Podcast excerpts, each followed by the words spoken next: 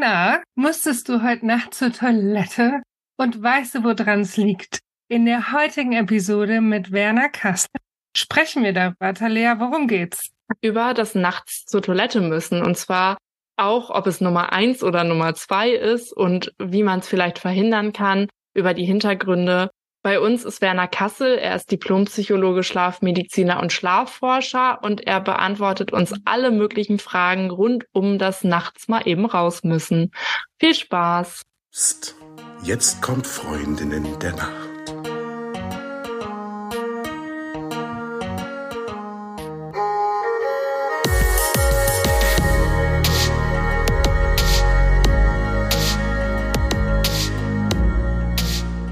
Hallo und herzlich willkommen zu einer neuen Folge von Freundinnen der Nacht. Mein Name ist Talia und bei mir ist die die sehr gut vorbereitete Eva. Hallo. Sehr schön, sehr, sehr gut vorbereitete Eva. Und bei uns ist der wahrscheinlich nicht minder gut vorbereitete Herr Werner Kassel. Herr Kassel ist Diplompsychologe, Schlafmediziner und Schlafforscher. Werner, schön, dass du da bist. Wir erfahren ja gleich noch ein bisschen mehr darüber, was du machst. Aber Eva, erstmal habe ich an dich eine Frage. Wie hast du heute Nacht geschlafen? Gut, aber ich möchte über die Nacht davor sprechen. Da habe ich mich nämlich exzellent auf heute vorbereitet. Ich habe nämlich am Abend davor, so wie man es in Frankfurt macht, Apfelwein getrunken und Burrito gegessen. Spät und lange und scharf. Und ich hatte eine furchtbare Nacht und habe dann so gedacht, um Gottes Willen, das ist genau die richtige Vorbereitung für das, worüber wir heute sprechen. Ich musste so oft raus und es war schrecklich. So, ja, Heute Nacht habe ich dann wieder gut geschlafen. Wahrscheinlich auch wegen der Erschöpfung, wegen der miesen Nacht davor. So. Talea, du, wie hast du geschlafen? Ich habe gut geschlafen heute Nacht, aber wo du erzählst, was dir die Nacht davor passiert ist, erinnere ich mich an den allerersten Gedanken, den ich heute Morgen hatte. Ich habe nämlich gestern Abend darüber nachgedacht, ob ich mich tatsächlich noch mit einem Kumpel auf ein Bier treffe. Hab's aber gar nicht gemacht. Das heißt, ich habe gestern Abend kein Bier, keinen Alkohol, nichts Besonderes getrunken und bin auch nicht besonders spät ins Bett gegangen. Aber als ich aufgewacht bin heute Morgen, hatte ich noch ganz kurz den Gedanken, oh Mist, du hast jetzt bestimmt einen Kater. Und dann ist mir eingefallen, ach nee, ich habe ja gar nicht getrunken, ich war ja gar nicht mehr unterwegs. Aber im ersten Moment habe ich gedacht, ach nö, dann hänge ich ja wieder durch. Aber ähm, das war alles, alles ganz unspektakulär, so wie es eigentlich auch sein soll, würde ich mal sagen. Werner, schön, dass du da bist. Wie hast denn du heute Nacht geschlafen? Also ich habe heute Nacht äh, sehr gut geschlafen, aber ich muss auch über die Nacht vorher reden, weil in der Nacht von Samstag auf Sonntag war ich auf einer Geburtstagsfeier, nämlich meiner eigenen. Und da bin ich ziemlich spät ins Bett gegangen, habe auch ein bisschen Bier getrunken. Und dann war das jetzt auch ein bisschen so, dass die letzte Nacht eigentlich noch so ein bisschen die Erholungsnacht für die Nacht davor war. Also so ein bisschen so ähnlich wie bei der Eva. Ja, wo wir schon beim Thema wären, äh, Werner, auch Schlafmediziner und Schlafforscher machen manchmal Dinge, man soll es kaum glauben, die dem Schlaf unbedingt zuträglich sind. Für alle, die dich nicht kennen, stell dich doch einfach noch mal kurz vor, bitte. Okay, ja, also ich mache auch so Sachen manchmal. Ich habe sogar auch einen Fernseher im Schlafzimmer stehen, aber da soll es ja heute nicht drum gehen. aber ich stelle mich mal kurz vor. Also mein Name wurde ja schon gesagt, ich bin Psychologe und bei mir ist vielleicht so ein bisschen besonders, dass ich eigentlich meine gesamte berufliche Karriere, jetzt schon über 30 Jahre, eigentlich nie was anderes gemacht habe, als mich mit Schlaf zu beschäftigen. Als Student war ich mal Proband bei einer Schlafuntersuchung. Da habe ich fünf Nächte schon mal in einem Schlaflabor geschlafen. Und dann war es so, dass ich durch Zufall über eine Bekannte als studentische Hilfskraft damals ins Schlaflabor reingerutscht bin. Und dann habe ich da ein bisschen mitgearbeitet und äh, jetzt sitze ich immer noch hier. Das hat sich also so entwickelt über studentische Hilfskraft als erstmal so Drittmittelstellen und dann eine richtige Stelle, so dass ich jetzt sagen kann, dass ich in meiner richtigen beruflichen Karriere keine einzige Bewerbung geschrieben habe, sondern immer nur Schlaf gemacht habe und es ist mir nicht langweilig geworden. Wie cool. Dann bist du ja einfach zu deinem Thema gekommen, ohne wirklich danach gesucht zu haben oder das Thema ist zu dir gekommen, vielmehr. Das Thema ist ein bisschen zu mir gekommen, aber mein Interesse an dem Thema war vorher auch schon da, sonst hätte ich auch nicht bei dieser Schlafuntersuchung schon ein paar Jahre vorher als ganz frischer Student mitgemacht. Ich fand einfach die Tatsache, dass wir ja ein Drittel unseres Lebens nicht erleben, äh, sondern wir da zumindest mit unserem Bewusstsein abwesend sind. Die fand ich immer hochgradig spannend und mir war von Anfang an klar, dass dieser komische Zustand unwahrscheinlich wichtig sein muss, weil sonst die Natur, die Evolution oder der liebe Gott sich sowas nicht ausdecken würde. Ja, absolut. Ansonsten wäre das wirklich ganz schön komisch, dass wir einfach mehr oder weniger regungslos und in einer sehr angreifbaren Position uns für, für mehrere Stunden befinden. Kannst du uns mal die perfekte Nacht skizzieren? Also mal angenommen, ich habe jetzt früh genug und das Richtige gegessen, habe rechtzeitig meinen Bildschirm ausgemacht, habe mich tagsüber zur richtigen Zeit im richtigen Licht bewegt, mein Schlafzimmer ist dunkel, mein Bett ist bequem. Also so ausnahmslos alle Rahmenbedingungen sind perfekt. Wie verlaufen jetzt die Schlafphasen? Also die perfekte Nacht entsteht dann, wenn ich äh, aber auch nicht unbedingt anstrebe, eine perfekte Nacht zu haben. Weil wenn ich denke, ich habe alles richtig gemacht, jetzt schlafe ich bestimmt super, dann klappt es oft gerade nicht so gut. Aber grundsätzlich weiß ich natürlich, was du meinst. Und eine perfekte Nacht würde so aussehen, dass wir nach, sage ich mal, 10 bis 20 Minuten ungefähr einschlafen, nachdem wir das Licht gelöscht haben. Ich lese zum Beispiel jeden Abend noch mein Bett. Also man zählt die Zeit ab dem Löschen des Lichtes, wo man dann wirklich im Bett quasi versucht zu schlafen. 10 bis 20 Minuten bis zum Einschlafen. Einschlafen geht meistens so, dass man einschläft, gleich wieder aufwacht und dann nochmal einschläft. Das wiederholt sich teilweise zwei, dreimal. Aber dann schläft man und dann durchläuft man sogenannte Schlafzyklen. Und der erste Schlafzyklus sieht so aus, dass man eine Zeit lang Leichtschlaf hat. Da ist man, wie der Name schon sagt, leicht erweckbar. Dann geht's über zum Tiefschlaf. Der dauert im ersten Zyklus zum Beispiel so 20 Minuten, vielleicht auch eine halbe Stunde, selten auch mal länger. Und dann kommen wir aus dem Tiefschlaf über den Leichtschlaf in den sogenannten REM-Schlaf. Rapid Eye Movement Schlaf. Das ist dann die Schlafphase, in der wir episodisch träumen, in der wir richtige Geschichten träumen, also sowas wie Fantasy-Filme erleben oder Grimms Märchen erleben. Und dann ist es so, wenn diese REM-Schlafphase durch ist, dann haben wir den ersten Schlafzyklus geschafft. Was ich jetzt nicht erwähnt habe, ist, dass man im ersten Schlafzyklus bereits eigentlich mehrfach aufwacht, meist nur ganz kurz und junge Menschen können sich nicht dran erinnern. Und dann geht es über den zweiten, dritten, vierten, manchmal auch fünften Schlafzyklus weiter. So ein Zyklus ist im Schnitt 90 Minuten lang. Und in der perfekten Nacht ist es so, dass dann über den Verlauf der Nacht der sogenannte Tiefschlaf, wo wir auch sehr schwer erweckbar sind, langsam weniger wird. Und der REM-Schlaf und der Leichtschlaf werden gegen Morgen mehr. Deswegen sind wir morgens leichter störbar. Deswegen habe ich heute Morgen wahrscheinlich um halb fünf unsere weit aufstehende Terrassentür zugemacht, weil die Vögel ganz schön laut waren. Und insgesamt ist es so, was wahrscheinlich vielen nicht klar ist, dass wir, auch wenn wir gut schlafen und wenn wir nach einer perfekten Nacht das Gefühl haben, wir hätten durchgeschlafen, ist es so, dass wir im Schnitt ungefähr 25 Mal wach geworden sind. Das ist ganz schön oft und meistens, wenn, wenn man so mit Leuten spricht, dann ist es ja, da wird es irgendwie aufgeteilt in, ja, ich habe durchgeschlafen und ich bin heute mhm. Nacht aufgewacht.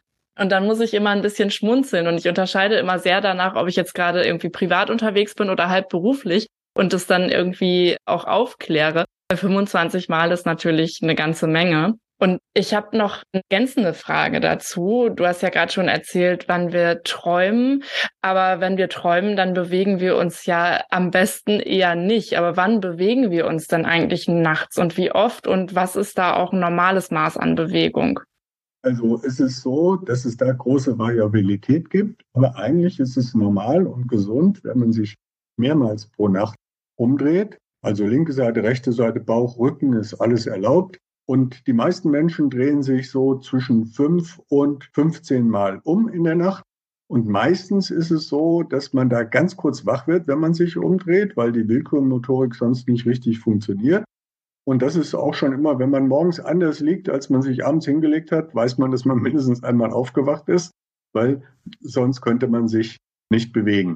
Und weil junge Menschen glauben, das Durchschlafen wäre normal, spreche ich auch eigentlich immer gerne von Wiedereinschlafstörungen und gar nicht so von Durchschlafstörungen.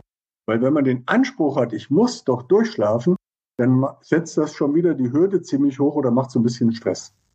Und wir wollen ja heute auch über das Nachtsmüssen sprechen, also das äh, Rausmüssen zur Toilette, um dieses Thema auch nochmal so ein bisschen abzurunden. Wann in meinen Schlafphasen muss ich denn, wenn ich muss? Wenn sich das Müssen aufbaut, dann muss ich irgendwann in allen Schlafphasen im Tiefschlaf merke ich das wahrscheinlich nicht so besonders, aber im Leichtschlaf und manchmal auch im Traumschlaf, weil man baut das Müssen, Müssen dann manchmal auch in den Traum ein. Ähm, Im Leichtschlaf kommt das wahrscheinlich so ein bisschen durch und dann spürt man es am besten dann, wenn man wach ist, weil Voraussetzung für das Spüren ist das Wachwerden. Aber wir wissen, dass ein erhöhter Blasendruck, das Müssen, Müssen uns tatsächlich auch wach machen kann. Das kann die Ursache fürs Wachwerden sein. Aber das passiert dann wahrscheinlich auch wieder nicht aus dem Tiefschlaf, sondern am ehesten aus dem Leichtschlaf heraus. Also so nach anderthalb Stunden oder nach drei Stunden oder nach viereinhalb Stunden, weil den meisten Leichtschlaf haben wir meist rund um den sogenannten Stadienwechsel.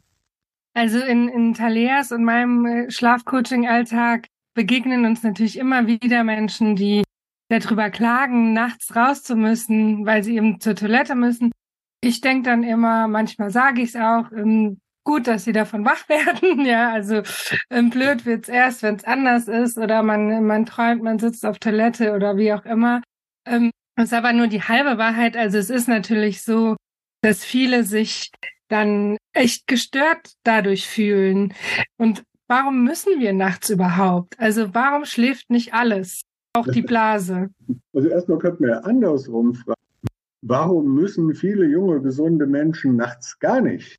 Wenn man siebeneinhalb oder acht Stunden schläft, ist das ja eine sehr lange Zeit. Und so, in so einer langen Zeit geht man tagsüber normalerweise zur Toilette.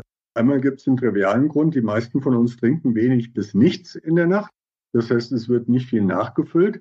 Aber wir haben ein sogenanntes antidiuretisches Hormon, ADH, und das geht nachts, wenn man gut schläft, eher hoch. Und das führt dazu, dass normalerweise im Schlaf weniger Urin produziert wird. Das heißt, die Nieren gehen so ein bisschen mitschlafen. Und die Arbeit der Nieren verändert sich ein bisschen. Normalerweise ist es so, dass wir relativ viel Salz dann oder, oder Mineralien in unserem Körper zurückbehalten und es trotzdem wenig Harn produziert wird. Und das hängt dann aber auch damit zusammen, wie gut wir schlafen. Das heißt, andersrum gesagt, wenn wir müssen, kann das daran liegen, dass wir zu viel getrunken haben, zu spät zu viel getrunken haben. Man sollte ruhig abends die Flüssigkeitsvorräte auffüllen, aber so die letzte Stunde, eineinhalb Stunden, bevor man ins Bett geht, vielleicht nicht exzessiv, damit man noch Chance hat, vor dem zu Bett gehen, was loszuwerden. Ansonsten kann das auch ein Zeichen für schlechten Schlaf sein. man sagt so null bis einmal in der Nacht ist eigentlich so der Normalbereich. Und ab zweimal auf Toilette gehen, das wird in der Regel schon als sehr, sehr störend erlebt und geht auch mit einem schlecht bewerteten Schlaf einher. Oft ist es ja so, dass man auch wirklich dann eher vom Harndrang spricht, aber sehr viel seltener vom Stuhlgang. Woran liegt das und wie hängt das zusammen? Das liegt daran, dass die durch die innere Uhr die Verdauungstätigkeit noch stärker eigentlich beeinflusst wird als die Funktion der Nieren und dass auch die Peristaltik des Darms und des Magens wesentlich äh, weniger stark funktioniert. Es wird verdaut, es wird auch vorbereitet, aber der normale Drang zum, zum Stuhlgang, der tritt in der Nacht sehr selten auf. Der kann auftreten, wenn wir eine Erkrankung haben, kennt jeder, der mal einen richtigen Durchfall gehabt hat. Der, der nimmt keine Rücksicht auf die Nacht. Und bei uns in der, bei mir in der schlafmedizinischen Praxis frage ich sowas tatsächlich immer, weil das ist zwar nicht oft, aber bei ganz schweren Störungen der zirkadianen Rhythmik, da wachen die Leute nachts um zwei auf und müssen unbedingt ihr großes Geschäft erledigen. Und ich habe gerade auf dem letzten Schlafkongress Daten vorgestellt, wo wir uns blinde Patienten angeschaut haben, die eine gestörte zirkadiane Rhythmik haben. Und die erledigen das auch mal nachts um drei oder um vier oder um eins. Aber ein gesunder Mensch geht in der Regel nicht zur Toilette, geht aber interessanterweise in den ersten zwei bis drei Stunden nach dem Wachwerden. Da wird meistens von den meisten das große Geschäft erledigt. Oder wenn man eben scharfen Burrito isst und Apfelwein trinkt. Habe ich von einer Freundin gehört, kann das wohl passieren. Ja, das kann oh. auch passieren. ja. Werner, wie ist es denn? Hat denn die Schlafposition Einfluss auf den Harndrang? Also wenn ich jetzt irgendwie auf der Seite liege und mir, ich sag jetzt mal die Blase, ich sag's jetzt in meinen Worten, quetsche oder da irgendwas zudrücke oder wenn der, weiß ich nicht, 50 Kilo Hund auf meinem Bauch schläft oder das Kind quer oder whatever. Also hat denn die Schlafposition Einfluss auf meinen Andrang? Also so richtig gute wissenschaftliche Daten dazu kenne ich nicht, aber wenn der 50 Kilo Hund auf dem Bauch liegt, dann kann das passieren. Und ich höre das immer wieder und, und teilweise auch aus eigener Erfahrung spürt man es eher in Bauchlage, weil die Blase ja schon eher so ein bisschen vorne lokalisiert ist. Und dann ist es so, dass es bei Schwangeren oft individuell unterschiedlich ist. Da wird einfach der Platz eng und dann hängt das ein bisschen davon ab, wo sich welches Organ seinen Platz gesucht hat. Aber da gibt es das auch oft und dann auch eher in Seitenlage. Aber sonst gibt es keine, keine richtig harten Daten dazu. Nur ein 50 Kilo Hund im richtigen Bereich des Bauchs, der kann bestimmt dazu beitragen. Ich glaube, das ist auch aus anderen Gründen wahrscheinlich eher unangenehm, wenn man so einen großen Hund auf sich liegen hat. Würde ich hm. nicht empfehlen. Nee, wahrscheinlich eher nicht. Werbung. Die heutige Folge wird von Bodyclock gesponsert. Bodyclock bietet den weltweit ersten RNA-H-Test zur Bestimmung der genetisch bedingten inneren Uhr an. Wie du ja von unseren bisherigen Folgen weißt, ist die innere Uhr maßgeblich für deinen Schlaf verantwortlich. Sie regelt, wann du müde bist oder wach wirst. Deine innere Uhr ist individuell. Sie wird von deinen Genen gesteuert. Lebst du gegen deine innere Uhr, kann das die Ursache deiner Schlafprobleme sein. Sie steuert nicht nur deine Schlafzeiten, sondern dein gesamten Tagesrhythmus. Zum Glück bietet Bodyclock jetzt einen neuen wissenschaftlichen Haartest an, der über mehrere Jahre an der Charité Uniklinik entwickelt worden ist. Alles, was es für den Test braucht, sind ein paar Haare von dir. Diese kannst du ganz einfach zu Hause selbst entnehmen und ins Labor schicken, wo deine RNA analysiert wird. Als Ergebnis erfährst du deinen individuellen Schlaftyp und bekommst einen ausführlichen Tagesplan mit den für dich optimalen Zeiten zum Schlafen, Sport machen, Essen und vieles mehr. Talia und ich haben den Test natürlich auch gemacht. Wir waren total begeistert von unserem Ergebnis. Wir konnten viele Teile unseres Alltags auf unsere innere Uhr abstimmen. Und obwohl wir vorher schon häufig gut geschlafen haben, hat sich unsere Schlafqualität nochmal spürbar verbessert und unsere Energie tagsüber deutlich gesteigert. Wenn du jetzt auch deinen Schlaftyp und deine innere Uhr herausfinden möchtest, kannst du den Haartest über www.bodyclock.health bestellen. Und mit dem Rabattcode NACHT10, alles groß geschrieben, bekommst du sogar 10% Rabatt. Die Website und den Rabattcode findest du natürlich in den Show Notes. Werbung Ende. Nun hören uns ja sicherlich auch Leute zu, die selber ein Thema damit haben, dass sie nachts dann auch öfter mal raus müssen. Hast du vielleicht irgendeinen Tipp? Also was kann ich tun, damit ich nachts nicht mehr muss und wann muss ich vielleicht aufhören zu trinken oder womit hängt es denn da genau zusammen? Also ich kann was dafür tun, indem ich anderthalb bis zwei Stunden, bevor ich ins Bett gehe, versuche möglichst wenig zu trinken. Ich sollte auch schon, eigentlich sagt ja jeder Schlafmediziner schon ab dem späteren Nachmittag relativ viel wenig Kaffee trinken. Dann ist es so, dass ähm, Alkohol irgendwann harntreibend wirkt. Das heißt, ich sollte versuchen, den Alkoholkonsum zurückzuschrauben und da eben auch nicht den Alkoholkonsum fortzusetzen bis zur letzten Minute, bevor ich ins Bett gehe, sondern da auch möglichst zwei Stunden, zweieinhalb Stunden Luft lassen, so wie die Italiener und die Franzosen das machen, dass man ein Glas Wein und gerne auch zwei mal zum Abendessen nimmt, aber eben nicht bis ganz kurz vor dem letzten Moment, bevor man ins Bett geht. Ansonsten nochmal auf Toilette gehen, auch wenn man beim Zähneputzen abends nochmal auf Toilette gehen, auch wenn man vielleicht das Gefühl hat, man müsste gar nicht so sehr. Ist manchmal erstaunlich, dass dann doch schon was geht und damit muss man sich im Rest der Nacht nicht mehr beschäftigen. Ansonsten kann aber ein auffälliger und überzogener Harndrang in der Nacht eben auch ein Kennzeichen für ein schlafmedizinisches Problem sein. Ich stelle mir gerade vor, wie ich auf der Bettkante sitze und als Betthupfer einen Jägermeister trinke. Also davon würdest du abraten, Werner, ganz deutlich. Davon würde ich ganz deutlich abraten und auch wahrscheinlich nicht nur aus Schlafmedizin. ja. Nein, aber es gibt ja gar nicht, gar nicht selten. Ich meine, bei Feiern kann es ja wirklich auch mal passieren, dass man eben bis zum Schluss mittrinkt. Und dann ist es kein Wunder, dass ich nachts einmal, zweimal, in seltenen Fällen sogar dreimal auf Toilette muss.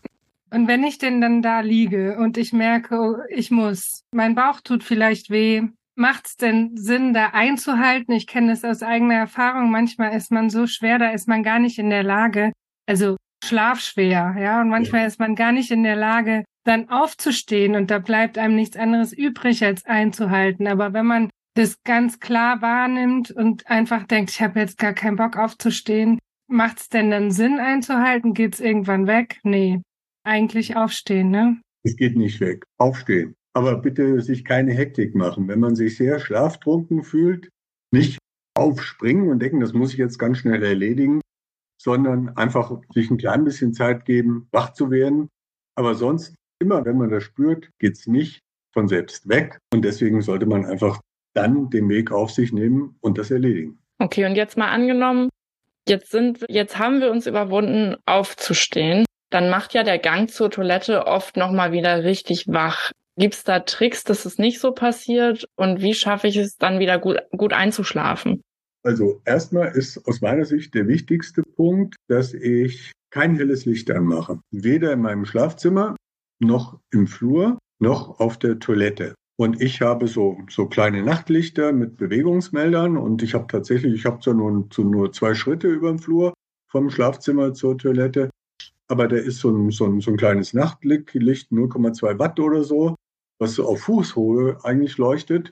Und das geht automatisch an, wenn ich auf Toilette gehe und das würde ich auch empfehlen. Dann ist es so, dass ich in meinem Schlafzimmer kommt immer ein bisschen Licht von der Straße rein. Äh, in, meinem in meinem Badezimmer muss ich gar kein Licht anmachen. Außerdem kenne ich mich da aus. Das heißt, das erledige ich weitgehend im Dunkeln mit einem leichten Lichtschein von außen. Und dann gehe ich wieder zurück, ohne auch nur einen Lichtschalter anzufassen und lege mich wieder ins Bett. Und dann fokussiere ich mich auf das angenehme Gefühl, dass ich nicht mehr muss. Bin froh, dass ich das erledigt habe. Und ich versuche nicht sofort einzuschlafen, weil je mehr ich das versuche, desto weniger wird es mir gelingen, sondern ich konzentriere mich darauf, dass ich es bequem finde. Ich genieße, dass ich mich eventuell sogar wieder mit wieder auf dem Bauch liegen kann. Ich genieße meine neue Bewegungsfreiheit, wo mich nichts mehr stört und versuche an was Angenehmes zu denken. Und dann kommt der Schlaf glücklicherweise in der Regel komplett von selbst. Und genauso würde ich das auch jedem anderen empfehlen. Ja, ich glaube, wenn man sich zu sehr verrückt macht, dann ist es ja genau das Gegenteil vom Schlaf, vom Loslassen, vom wieder ins Schlummern hineingleiten. Also ich mache das, glaube ich, auch so ähnlich wie du. Und ich verbiete mir auch auf Uhr zu gucken. Also manchmal denke ich dann so, ach, ja, wie viele Stunden hättest du denn jetzt noch? Dann denke ich so, nein, Talea, Kopf aus, so wieder hinlegen. Ich habe einen Wecker, der ist in der Schublade von meinem Nachttisch. Der ist laut genug, dass ich trotzdem höre. Und ich habe weder im Badezimmer noch im Flur noch in meinem Schlafzimmer eine leuchtende Uhr. Das heißt, heute Nacht war ich nicht auf Toilette, aber wenn ich auf Toilette gehe, kann ich eigentlich nie sagen, wann ich das erledigt habe. Das weiß ich nicht. Ich will es auch gar nicht wissen. Ich habe mich daran gewöhnt, nachts die Kontrolle aufzugeben. Und das würde ich auch jedem empfehlen. Wenn wir versuchen, den Schlaf zu beherrschen, dann beherrscht der Schlaf uns. Du hast ein paar ganz schöne Sachen gesagt. Also erstmal fand ich das gut, sich denn auf das schöne Gefühl zu konzentrieren, nicht mehr zu müssen. Also ne, im Prinzip es ist ja für uns alle selbstverständlich, aber das ist es eben nicht. Weil vor drei Minuten war es eben noch dringend und ne, und jetzt ist es einfach anders. Also das finde ich auch, ein, auch einen guten Gedanken. Und auch äh, die Kontrolle loszulassen. Ne? Ich habe manchmal Leute, die dann sagen, ja, wie muss ich mich denn hinlegen? Und dann denke ich so, wie es sich gut anfühlt. Also wenn es im Schlaf ein Muss gibt, außer das Müssen, über was wir jetzt sprechen, dann ist es eigentlich, ist der Sinn von Schlaf verfehlt. Ja, das sehe ich ganz genauso. Also wenn ich ein Beratungsgespräch mit Insomniepatienten mache, dann mache ich manchmal aus Jux eine Strichliste wie oft die das Wort müssen verwendet haben, wenn es um die Nacht geht. Und zwar nicht, wenn es um die Toilette geht, sondern ich muss doch schlafen, ich muss doch schnell wieder einschlafen, ich muss mich erholen, ich muss, ich muss, ich muss. Da ist ein, daran erkennt man dann eben, dass ein ganz hohes Druckniveau auch da ist, was natürlich fürs Schlafen selber nicht gut ist. Du hast es eben schon so ein bisschen anklingen lassen. Gibt es denn Beobachtungen des Müssens, Müssens, Müssen in Anbetracht des Geschlechts und des Alters. Also was ich rausgehört habe, ist, dass es mit steigendem Alter eher mehr wird. Und wie ist es, ja, geschlechtsspezifisch? Gibt es da Beobachtungen? Ja, da gibt es Beobachtungen, da gibt es auch Studien und die sagen, dass es mit dem Lebensalter zunimmt, dass man nachts auf Toilette geht. Das betrifft Männer und Frauen. Und es gibt so ein Alter, die Männer, sage ich mal so zwischen 50 und 65. Da haben wir jetzt tatsächlich das mal das Phänomen, dass es Studien gibt, die sagen, dass das für Männer noch störender ist, weil die halt in dem Alter eben oft ein typisch männliches Problem, Prostata-Problem bekommen. Und dann klappt die Blasenentleerung meistens nicht mehr so vollständig, wie sie vorher geklappt hat. Und da ist haben wir dann, sonst liegen bei Schlafproblemen oft die Frauen in Führung. Und hier liegen dann in dem Alter die Männer eher etwas in Führung. Das heißt, für Männer ist der auch, die erleben auch die Störungen des Schlafs oft noch stärker. Ja, wenn man das korreliert, wie oft geht jemand auf Toilette und wie stark ist das Erleben des Schlafs gestört, dann ist das oft für Männer in dem Alter 50, 65, 70 stärker als bei Frauen. Was ich aber auch wichtig finde, das passt jetzt nicht perfekt zu deiner Frage, aber hat auch was mit dem Vergehen der Zeit, mit dem Älterwerden zu tun.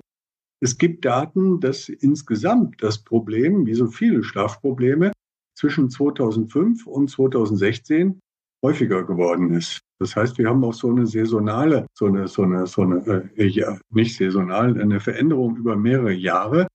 Und wie leider, muss ich euch nicht erzählen, fast alle Schlafprobleme in den letzten 15, 20 Jahren stärker geworden sind, ist es auch so, dass das Müssen, Müssen eher etwas häufiger geworden ist und auch bei jüngeren Menschen häufiger geworden ist. Ja, wir haben ja im Vorgespräch auch noch mal kurz über das Henne-Ei-Prinzip gesprochen. Also was war eigentlich zuerst da?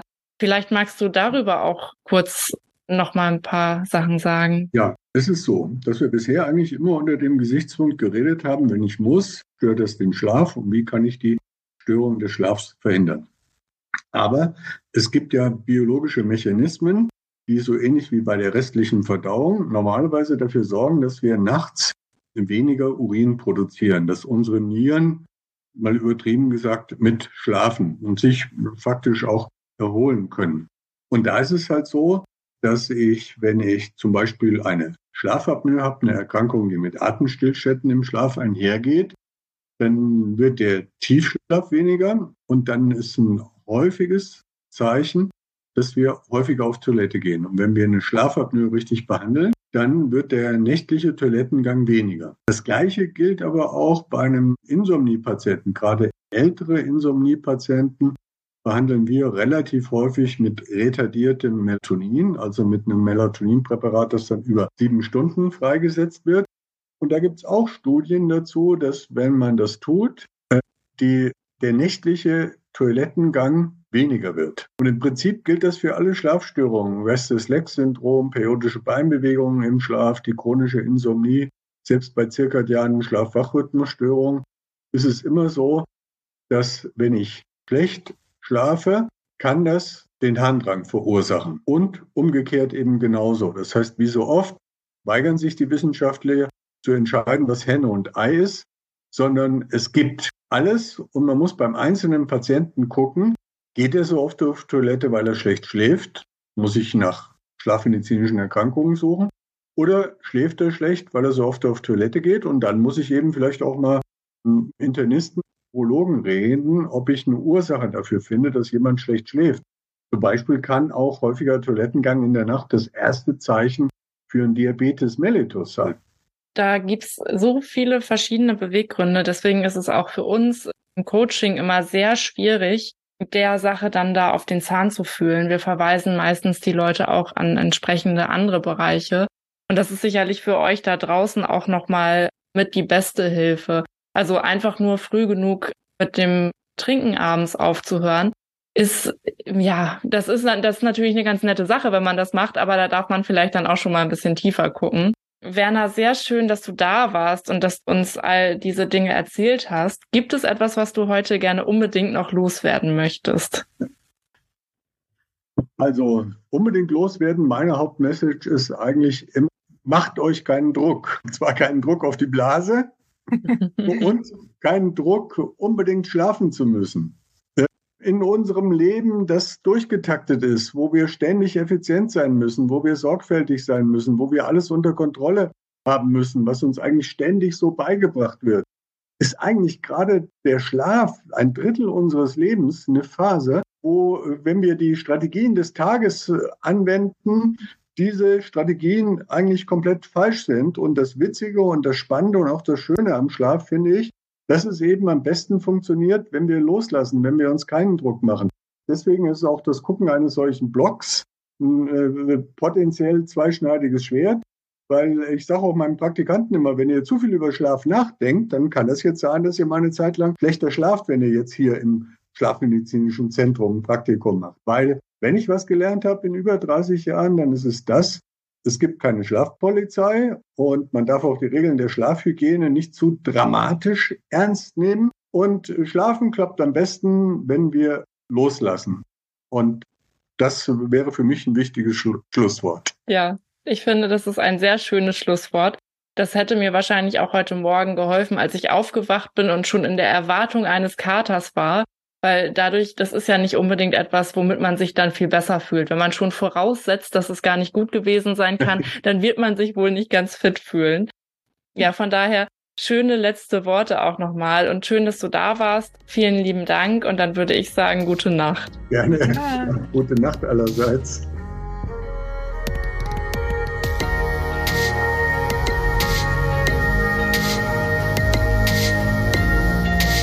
Falls du uns vermisst, gibt es eine kleine Lösung.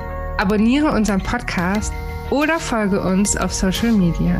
Dort findest du uns unter Freundin der Nacht auf allen gängigen Plattformen, Facebook, Instagram, LinkedIn oder du schreibst uns eine E-Mail an hallo at freundindernacht.de. Und jetzt gute Nacht. Gute Nacht.